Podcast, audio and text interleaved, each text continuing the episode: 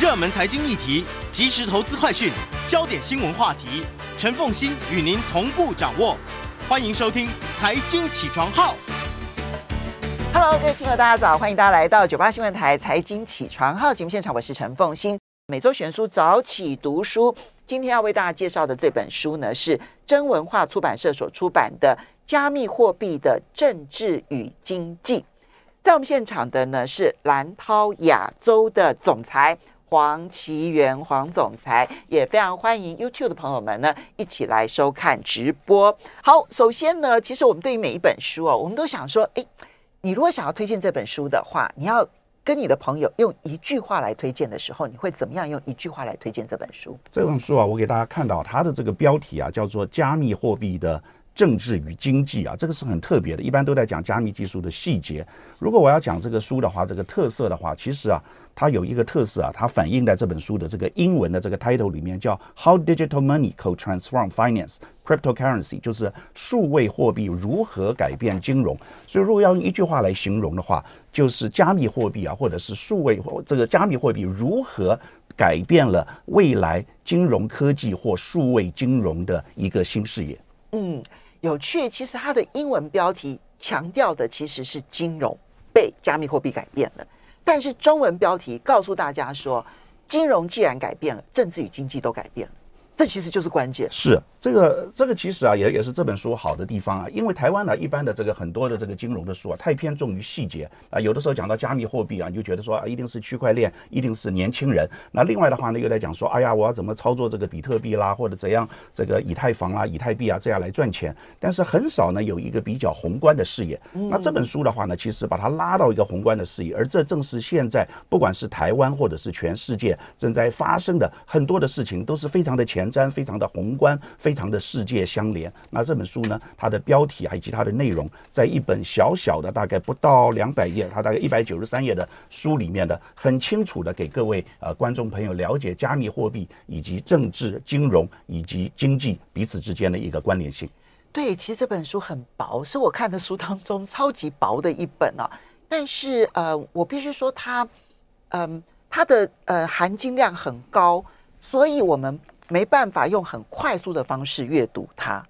不是难读，其实很好读。但是呢，你要必须不断的停下来思考它，然后我们才可能往前进。因为要吸纳这么多的这一些知识啊，这一些尝试，其实是件不容易的事情。好，那么能够把这么一个加密货币的历史，不管是比特币、以太坊，或者是当时很风行的 ICO 啦，还有稳定币、脸书币。能够集合在一本书，这本书的作者他凭什么？嗯，这个作者的话呢，我要跟他讲，他是这个欧美啊很有名的一个杂志啊，叫 Wire Magazine，Wire 有人翻译成连线啊，呃，Wire Magazine。在 Wire Magazine，如果台湾跟他讲最相近的 magazine 的，我想的话应该是数位时代 Business Next 啊，在城邦集团出版的。那他是这个一个新经济的，专门讲新经济的趋势。那这个作者呢，不是一般人，他是这个 Wire Magazine 的资深主编，所以你你可以把它想象，这个就像是商业周刊或者是金周刊的一个资深主编啊所在写的一个一一本书。所以呢，这里面有几个特色，第一个呢，他非常能够啊掌握啊这个全世界的这个脉动跟趋势啊。第二个，他跟这个呃主持人一样啊，就是口齿非常的清晰，他能够化繁为简啊，能够在很大的这个这个这个很短的时间里面把很复杂的东西来讲得很清楚。那第三个呢，他这个里面呢既有这个。宏观啊，也有微观啊，所以它这里面它讲了一些大趋势，但这本书的一个 beauty 啊，它美的地方是它后面啊，这个有一个啊名词解释啊，所以它把一些重要的名词啊，包括什么叫做去中心化自治组织 DAO，去中心化金融 DeFi DEFI 这些呢都有解释，所以你你的如果如果要看的时候啊，这个。有有的人，你看完一个大的东西的时候啊，这个你你不了解整个的概念，你回去再看一下名词解释。坦白说，这本书啊不是最新出的，它在去年十一月的时候就出。那我在这个唐湘龙的节目上也有介绍。但是我最近啊又把这个书啊，因为要上您的节目，我又再看了一遍的时候啊，我又有一些新的领会啊。这个事实上是很难得的。为什么？因为在最近几个月的时间里面啊，包括这个 DeFi 去中心化金融，包括 DAO 啊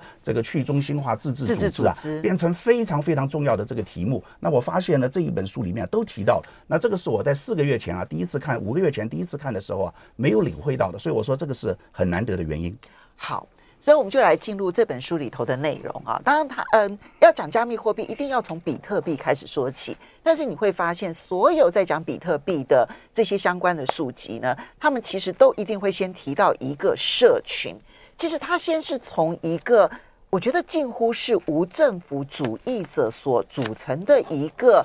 论坛也好，或者是交流的一个中心，叫做密码庞克开始。从密码庞克，我们来了解比特币催生的背后，其实是有政治理念的。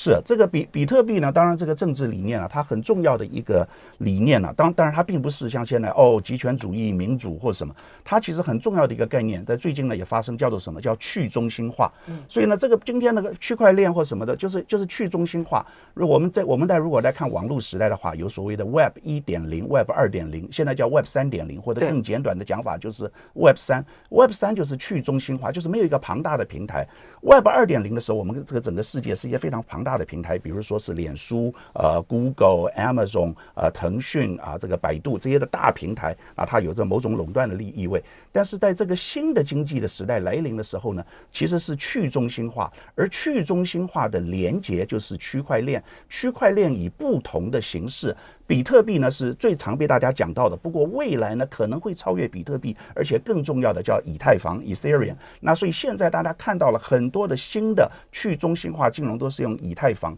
所以这个中，所以大家要看到的时候，不要被“币”这个字迷惑。你要最要记得这个重点呢是去中心化。我在两个礼拜前在联合报有写一篇社论，各位可以去看一下，叫“去中心化成为未来新趋势”。去中心化成为未来新趋势，这个是非常重要的趋势。从某个角度来讲，您讲。讲到政治，所以在政治不是说有一个超级的政党，美国或者是普丁，而是说未来的话，大家把权力交回到自己的手上，那 enable 让他们有这个能力的力量是区块链体现在加密货币各种形式的加密货币上面。其实呢，这里面的政治就像刚刚黄总裁讲的，它不是代表说什么政党或什么样子的一些这种政治理念或者体制。刚刚好相反，他是不相信任何政党，不相信任何政府，不相信任何政治体制，因为都不相信，所以你们不需要来帮我们来决定我们要做什么，我们大家自己来决定我自己要做什么，所以这就所谓的去中心化。当然技术上面呢，因为区块链的这一个嗯中本聪呢，他提出来的这个白皮书呢，使得。这一个概念得以形成，但这也就是所有的加密货币最核心的基础，叫做去中心化。但是比特币哦，发展到今天为止，我们等一下会进入以太坊，因为刚刚其实总裁提到了说，现在更值得注意的是以太坊啊。那么比特币就是单纯的一个，我愿意投资多少钱，然后你愿意投资多少钱，然后呢，我们彼此可以交易买卖，然后交易买卖这一样一。一连串的密码，好，对不对？好，那么它当然就开始发展出各式各样的一些概念。可是比特币，如果我们真的要把它当成一个货币，要取代其他的货币，它现在有几个核心问题始终没有办法解决。最大的核心问题就是它的交易速度真的太慢，到目前为止似乎没有办法有解决方案。这是它的问题。那我们接下来就来谈以太坊。以太坊的出现，为什么总裁认为可能要比比特币在未来的影响力更大？因为这个以太坊的话，可能牵涉到它的这个技术加就这个设计啊这一方面的这个架构。那目前呢，就是说很多新的这个金融交易的平台啊，它都是以这个呃这个这个以太坊这边来做的，所以它更能够成为一个 ecosystem，它更能成为一个小的生态系。比如说从某个角度来讲，加加密这个如果比特币的话，你假如说是 B to C 的话，以太坊有更多呃 B to B 的形式。所以你看到今天的一些呃数位货币的交易所，比如说 Coinbase 啊等等，它都是以以太坊作为一个这个这个这个基础，那这里面呢，就是我我要跟大家讲的，为什么以太坊做得到，而比特币做不到？呃，这个呢，我这以以太坊的话呢，其实呢，当当然这个它这跟它的这个设计各个方面呢这个有关啊，所以这个其实是有些技术的这个理论在里面。但是呢，我们所看到的就是有未来越来越多的，刚才我们讲到去中心化金融 DeFi。D E F I D E F I 是两个英文字 decentralize 就去中心化，跟 finance 啊、呃、金融去中心化金融，简称叫 DEFI，非常重要的词，各位一定要记下来。那这个呢，里面现在 DeFi 所有的很多的设计呢，大家是靠都设计的这些的平台，这些交易的机制都是以这个为基础的。那我们跟不上时代呢？我跟这个我刚今天来的这个路上啊，我在这个车子上里面看了，我就呃这个今天的《工商时报》啊，就是《工商时报》的社论啊，我给大家看，今天《工商时报》的社论的标题叫“新形态金融营运模式的规管与机机遇”啊。这里面讲的非常清楚的，我引引述这个曾任金管会主委的这个立委曾明忠表示，他说美国已经在严纳监严纳管虚拟货币，但台湾却仍未决定呃主管机关。那金管会主委的这个回应的话是说，对于新兴事物监理机关不会跑到最前面，一定是观察后再决定最适合的模式啊。所以这个这些东西都说明了，现在我们现在所讲的事情不是天方夜谭，我们要现要稍微休息一下，马上回。欢迎大家回到九八新闻台财经起床号节目现场，我是陈凤欣。在我们现场的呢是兰涛亚洲总裁黄奇源，黄总裁，非常欢迎 YouTube 的朋友们一起来收看直播。好，那么今天要为大家介绍的呢是真文化出版社所出版的《加密货币的政治与经济》。如果我们真心想要了解加密货币的话，我觉得这是一本非常值得推荐的一本书。那么这本书呢，我觉得在看的过程当中，如果对于加密货币都不了解的朋友啊，嗯，可能一开始的时候会有很多的地方，你会需要不断的翻阅后面它的注释，哈，就注释这一些，呃，就是名词解释。那一边看名词解释，哈，一边这样子看。但是呢，慢慢进入了之后，你或许会有一些谜团，觉得需要解开的时候呢，那。你再去看其他的有关于加密货币，比如说我之前也为大家介绍过《以太奇袭》，有没有哈？这本书它对于以太坊的创立的原始的动机，然后这一群人做了哪些事情，其实那个故事讲得非常的好啊、那那本书的内容其实很简略的，在这本书里头有关于以太坊的部分呢，其实它更更精炼出它的历史跟它的政治跟金融还有。各方面的智能合约的相关的影响，我就觉得这本书呢，其实很值得作为这一个首次要去看加密货币的人朋友们的参考。好，那么刚刚总裁提到，就是说，因为现在以太坊啊出现了之后，它就开始有了各式各样的运用，而因为这个运用，它会改变我们过未来的金融面貌啊，就 DeFi 哈，D I F 呃，这个呃不是 D E F I 哈，那么。这一个这一个去中心化金融的未来其实是影响极大的。可是我们现在主管机关还在踢皮球了哈，因为中央银行说那个不是货币，所以不归我管。然后金管会说，呃，我们不可能跑在这么前面，我们可能还是要等国际上面再发展一阵子。那那如果它是商品的话，是不是经济部该管？哦，经济部从来没有人觉得他应该要管。如果他来管，可能会觉得很可怕。不知道以后的数位科技部会不会来管，就不知道了哈。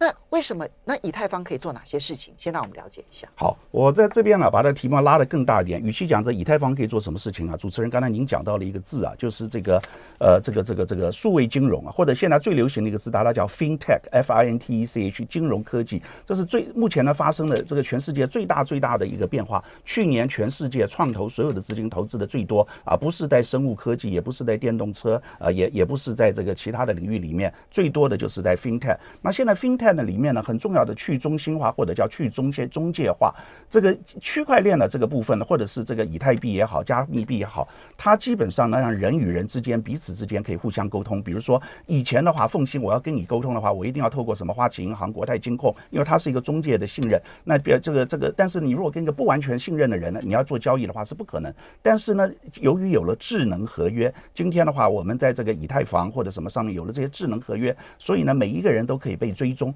所以未来最大的这个趋势啊，就是去中介化。所以去中介化的结果呢，就是银行啊的角色正在传统的银行角色啊正在降低。未来不需要银行了。所以我们台湾今天看到有很多的这个年年轻人啊，他们在做这些东西的时候，他们事实上是在他散在各个地方，但是他们在做的事实上是银行所在做的这个事情。所以大家呢不要太被“币”这个字要迷惑，你要更要了解的是金融科技以及在这里面这个所讲的，这说他扮演的一个角色。我另外再跟大家讲这个去中心化一个例子，今天早上。发生了。今天今天早上最重要的这个国际版的新闻呢，各位不知道有没有注意到，马斯克并购推特。马斯克这个推特当然是以前美国像川普总统啊，像还有包括马斯克本人自己很喜欢用。为什么？因为这个推特现在就是我讲的，它是 Web 二点零时代的，它是一个大平台，它控制言论。比如说他不喜欢川普的话，他可以把川普的封杀，所以川普被永久禁止账号。但是马斯克他要的是一个自由民主的，所以他自由民主的话，就是比如说你这个人，你可以自己设计演算法。如果你很毒的人，我就是说用很毒，我我我我要接受所有很毒的新闻；我很统的人，我要接受很有很统的新闻，或者是说我是中间的人，我要接受任何的新闻。这个是马斯克认为未来的，所以他要去中心化，他要 enable 赋能每一个人，他不要有一个机构，不不管是这个脸书也好，不管是 Google 也好，在中间扮演神的角色，这个是去中心化的精神，而他。正在改变我们的金融业。嗯，当然，马斯克的这一个敌意并购，现在遭到那个呃另外一个大股东，就是沙乌地阿拉伯的王子呢，他拒绝了哈。那后续的发展还值得再观察。不过，刚刚这个我们要注意，就是去中心化跟去中介化。其实是两个概念哈。一开始加密货币只是要去中心化，我不相信各国的中央银行，我不相信各国中央银行所发行的货币，我为什么要被他们所掌控？好，这背后其实有一派奥地利自由经济学家的一套理论在，海耶克就是这一套理论的。那么，可是去中介化，这是以太坊开始把智能合约开始出现之后呢，一个很重大的一个趋势。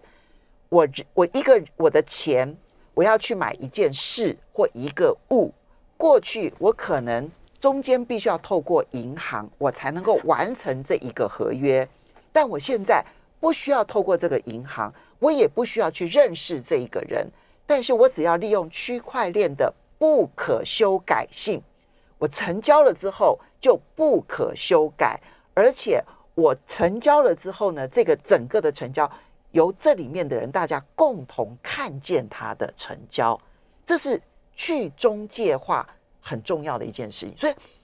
一开始的时候是中央银行不信任，现在是我我我不需要所有的银行，我干嘛要让银行去赚手续费？所以它的影响就变得非常的大。是在这边呢，我们讲到了，你刚刚讲到中央银行，你就要看到现在全世界的这个中央银行，啊它是开始来跑了跑演扮演啊跟随者，它要 catch up 追上这个趋势。那趋势里面跑的最前面的是谁？是中国大陆。所以中国大陆呢，它把所有的这些的加密币啊，什么比特币这些都禁掉，采矿什么挖矿也不行都禁掉。但它自己推出以国家的叫做中央主主权数字货币啊，在这本书里面呢，它其实也有提到的，就是中央银行数位货币 CBDC（Central Bank 呃 Digital）。Currency CBDC 啊，这个那那大陆现在是跑的这个事情，那这跟俄乌战争又有什么关系呢？俄乌战争让，美国抵抵制这个这个中国这个这个俄俄罗斯，那中国大陆现在的人民币的角色会变得越来越重要，而人民币的角色里面，中国大陆呢又是全世界跑在最前面，它把它数位化或者数字化跑在这里面去做。那不只是这个这个中国大陆，那我们现在看到的就是说，在新兴的市场里面，像萨尔瓦多，他把这个比特币当做法定的货币。另外，我们看到最近乌克兰很多人捐钱给乌克兰，他是用数位货币啊，叫啪的一一笔哇的这个一千万美金、一亿美金，这里面就就就进过去。所以今天呢，这个数位货币不管怎么样，你我们现在还不要去谈监管，你要去了解台湾的话呢，就是心力没有心力，就是先开始防弊完了，你懂都不懂就开始来禁止啊，这个这个，所以这个是很可笑的。但我们要赶快去拥抱。所以你看到美国现在所有的，包括像摩根斯丹利啦，在财富管理里面，它至少会 allocate 保持一个部分让人家做加密货币，没有很多五到十趴。那今天任何的一个财富管理，你说我五到十趴里面来投资加密货币，愿不愿意？把一半以上的客户啊都是愿意的，所以这已经变成了一个不可阻挡的趋势。那我刚才讲中央银行呢，他就说，既然这是一个不可阻挡的趋势，那我们宁可自己自己来。所以美国，大家如果在看这个美国的这个参议院呢，最近呢，就是说也也有提到说，他们他们也也正在研究数字货币。所以因为他看到中国大陆的搞数字货币，他也这个着急了。所以这个台湾呢，事实上必须要赶快跟上这一波的这个趋势。那这个我们看到这个金管会的这里面所在讲的时候，这个礼拜发生的事情啊，是针对这个虚拟货币防治洗钱。就是比特币提款机，所以我们看到只是有人用提款机在做比特币，说我们说啊要把它这个先来做去做，但是我们没有看到更大的这个趋势，虚拟货币在如何在改变这个世界，如何在改变我们的金融，如何在去中心化、去中介化。虽然说呢，中国大陆它的 CBDC 也就是。主权货币的这一个呃，这个区块链的这一个相关的研究呢，它是跑在很前面的哈。那现在也其实已经开始有几几波的这个试点的这个试用了。那么，但是事实上，全世界啊，已经有超过六成的中央银行都已经或者是在研究，或者是在发展中。事实上，有一些比较小的国家，他们的货币因为相对比较单纯，其实跑的还比这个大陆的这个人民银行还要更快，因因为他们其实研究的时间可以更短暂，因为他们相对来讲影响层面比较小。那么，呃，美国联准会不但也开始研究，而且美国总统拜登其实在上个月，大家还记得吗？他其实提出了就是加密货币的这一个美国的一个政策，哈，所以呢，看起来这整个大的一个趋势的浪潮是台湾没有办法阻挡的。不过，我们刚刚虽然讲说去中心化跟去中介化是一个趋势。但事实上，CBDC，呃，CBDC 也就是这个主权的这个呃数数字货币呢，它事实上是一个利用区块链而中心化的一种一种方法，这是很反讽的，因为一开始是要去中心化的，但是现在利用你的技术，我反而更巩固了那个中心化。这边我们其实提一下，就是以太坊出现了之后呢，其实有一大波的 ICO，就是首次代币发行。有一连串就是建筑在以太坊之上的 ICO，我想曾经有过前两年大家都觉得很疯狂，好像 ICO 就是一个发财的保证。那么，可是 ICO 到底是怎么一回事？然后后来大家认定这是一个泡沫，又是怎么一回事？有很多的国家，包括中国大陆跟韩国都禁止了，为什么？啊，因为呢，这个 I I C U 啊，这个当当然这个名词啊，这里面就是就不用去讲细节。我自己是一辈子做承销的，那这个呢，事实上是数位货币做承销啊，它这个是一个这个这个募集资金，所以很多的时候这个募集资金啊，它是不成熟啊，它只是编一个故事。不过我想回到啊，凤新您刚才所讲的很重要的这个一个点，就是在一个去中心化的里面的话，又有一个再中心化的趋势，这个是美国最最担心的。中国大陆在未来的数位时代里面呢、啊，它有可能变成一个领导者，所以中国在数位时代加密货币。里面的角色，人民币数字货币就如同美元今天的角色一样，所以美元在实体的世界里面啊，超过百分之五十、百分之六十都是美元。但是中国大陆现在已经逐渐、逐渐的看起来，在这个呃人民币里面会影响到越来越大。像俄罗斯现在跟中国大陆啊，石油、天然气这一方面煤矿、煤矿，它的交易呢都是要透过这个人民币来交易。那这个、这个、这个俄罗斯非常愿意，中国大陆当然是更求之不得。所以它让人民币的普及化，台湾将来也会不可避免的被卷入这个漩涡。为什么？因为台湾跟中国大陆的贸易啊占百分之四十五，所以中国大陆的，所以我们将来一定会有人民币嘛，而且将来一定会有越来越人民币交易。那这个中间呢，你不是说啊，我可以不用这个货币，就像你今天说我将来可以不用美金吗？我将来这个当这个人民币已经变成了一个在数位时代里面是吧，这个虚拟货币的新标准的时候，你可以说我我不用吗？我要用新台币吗？新台币有国际地位吗？这个就很重要。我们要稍微休息一下，马上回来节目现场。欢迎大家回到九八新闻台财经起床号节目现场，我是陈凤欣。每周选书早起读书，今天为大家介绍的是真文化出版社所出版的《加密货币的政治与经济》。它的英文标题啊，其实谈的是加密货币如何改变未来的金融。但是事实上，金融就是政治加经济。所以中文呢，其实点出来的，我觉得是更加真实的意涵。那加密货币它不可能完全不涉及政治，也完全不涉及经济。好，我们刚刚提到了，就是其实有了区块链的概念之后呢，当然一方面以太坊的这个出现了之后呢，它对于去中介化这件事情可以做得更彻底。我们不需要一个值得信任的机构，我们就可以彼此之间交易往来，因为整个的这个区块链上面的每一个人都看到了这个智能合约的。成立生效跟交易，我就不需要中间有一个保证机构了，所以这个中介化可能被去除的速度会越来越快。哈，所以事实上，这个去中心化金融走的是这一条路线。但是另外一边呢，就是整个货币的去中心化，那主权国家是不答应的啊，主权国家是不答应。所以我们看到有超过六成的中央银行都已经在研究主权货币、主权的数位货币。就 CBDC，中国大陆当然跑的是很前面的。那主权中主权的这个数位货币呢，它不去中心化，它要强化中心化，但它绝对去中介化。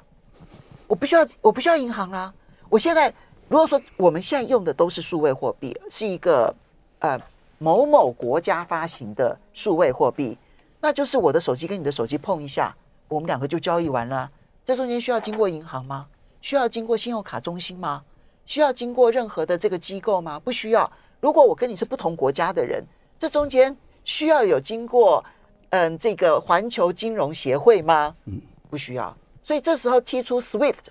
也变得好像不可怕了。嗯。这是一个未来趋势吗？是，这是一个未来趋势。但我要跟各位大家讲的，就是一个隐私性啊。为什么在中国大陆跑得那么快？因为在中国大陆没有隐私。那中国大陆为什么要推主权数字货币？因为它控制人民，在这个习近平中央集权上面，中国大陆所有的大数据。所以你看到像比如说中国大陆的公司滴滴跑到美国去，为什么？因为大数据被美国人掌握了。阿里的你大数据美国掌握，它不允许的。那所有的金流，你所有的人民每一个金流，你做什么交易，我都看得清清楚楚。所以中国大陆现在已经有八个城市啊，包括这个呃深圳、北京、上海、苏州。还有这个呃雄安等等的，这这些还包括今年的这个呃冬季奥运都已经开始做这个试点，他所要做的是这个掌控，所以他为什么会跑在最前面？他为什么会变成这个整个的这个在去中心化或去中介化？这中介化其实只有一个中介，就是中国大陆。所以中国大陆要做虚拟世界里面的中央银行。唯一中介。那那那他的话呢，是因为他可以。它可以创造一个 critical mass，它可以创造很大，因为全中国大陆是四亿的人口，它这里面是没有自由的，没有隐私，所以它可以把这些的这个金流的速度很快很快的这个做起来。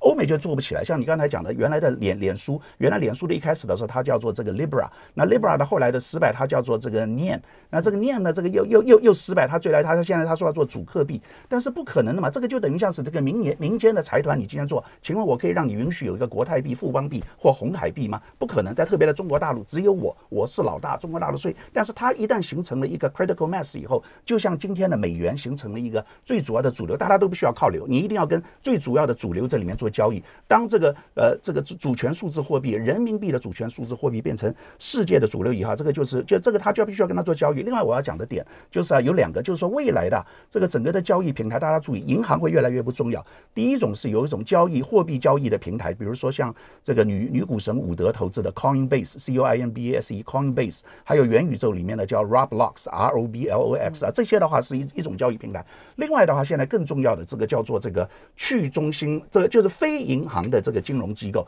非银行的金融机构什么？大家看到像很多电支啊、电子支付啦、啊、等等。所以你看到美国的像沃尔玛，台湾的话像现在将来的这个呃全家、全联、统一超商，他们说不定会变成一个新的金融机构。为什么？因为他们有电商，他们有交易，他们有电子支付，而这些电子支付是去可以用这个数字货币来做金融交易的，用金融科技的。手段，这些都取代了传统银行的角色。好，所以刚刚谈的是国家竞争的层面，现在你谈的是民间竞争的这个部分。民间如果想要取代各国的中央银行来发行货币的话，对不起，各国都 say no。这就是为什么脸书的 Libra，不然后面改名叫做 Diem 啊，都都不可能成功的很重要的原因。我看到的最新消息是，现在脸书可能会考虑呢，或 Meta 了，好，改名叫 Meta，可能会把它的 DM 的所有的这个智慧财产权呢要卖出去了。可见呢，它这个计划。不会成功的原因不是大家不相信你或相信你的问题，而是各国政府不允许你。好，这个才是它最大的一个问题。好，但是回到了你刚刚讲的民间层面的话，你提到的两个区块是我们大家要注意的发展。第一种区块，你提到比如说 Coinbase，它是加密货币最大的交易平台啊。然后或者提到了这个是 Roblox 了，对哈，这个是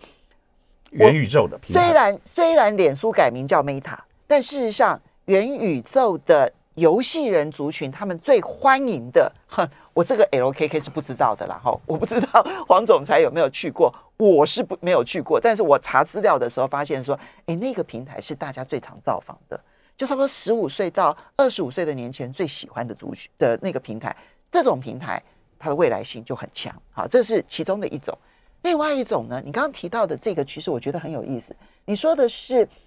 几乎等于是实体通路，因为它会取代金融机构。因为实体通路它中间不再需要信用卡机构的时候，这个时候这些实体通路它只要够强，它的货它所推出来的那一种代币，我们不要讲货币哈，token，它的这种代币反而可能会更取代银行的功能。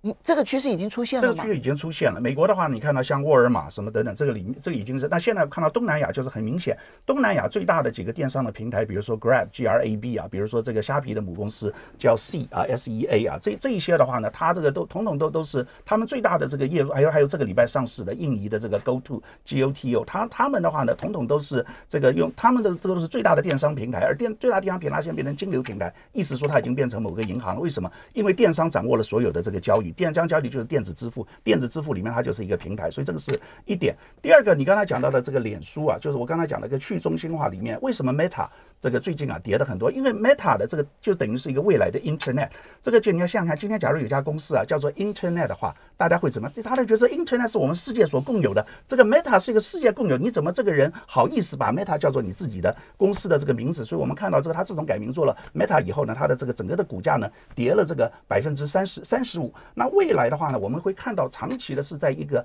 去中心化跟集权，这个是很荒很荒谬的。所以真正的要去中心化的人，大家讲的像刚才讲的 DAO 啊 DAO 啊这个去中心化组织自治组织啊，像这个完全的这个去中心化的金融。但是你在完你如果完全都什么都去中心化，你就变成一盘散沙。你还是要人中间做一个整合。但是这个整合中间它已经不会是再是过去 Web 二点零的时候那个时候的平台，不会再有一个超级大的脸书，不会再有一个这个这个超级大的，所以应该是 somewhere in between，所以新形态的这个机构，包括像 Coin Coinbase，包括像 PayPal，包括这个像一些电子支付了，它会变成新的金融交易的媒介。而真正的在国家里面呢，就是说已经国家的央行的角度会被那个像比如说中国大陆或者美国现在要 catch up，作为这个数字的货币这里面所取代。美美国最近这个声音是很大，包括像共和党这个有一个议员的这个怀俄明州的一个女的，她要把这个共和她怀俄明州把这个数字货币作为一个法当地的这个法定货币，所以它这个风向啊已经都吹到另外一边。以前大家是反对的，所以台湾呢现在是在防避，现在反对。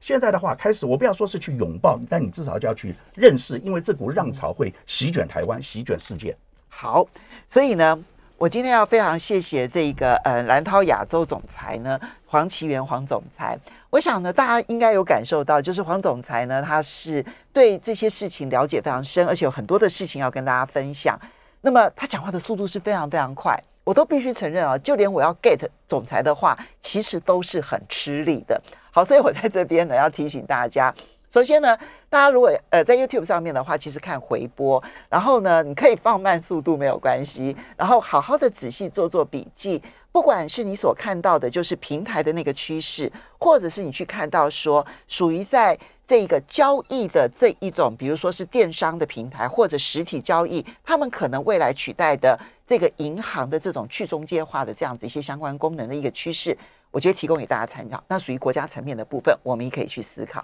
如果不行的话，Pockets 新天地欢迎大家。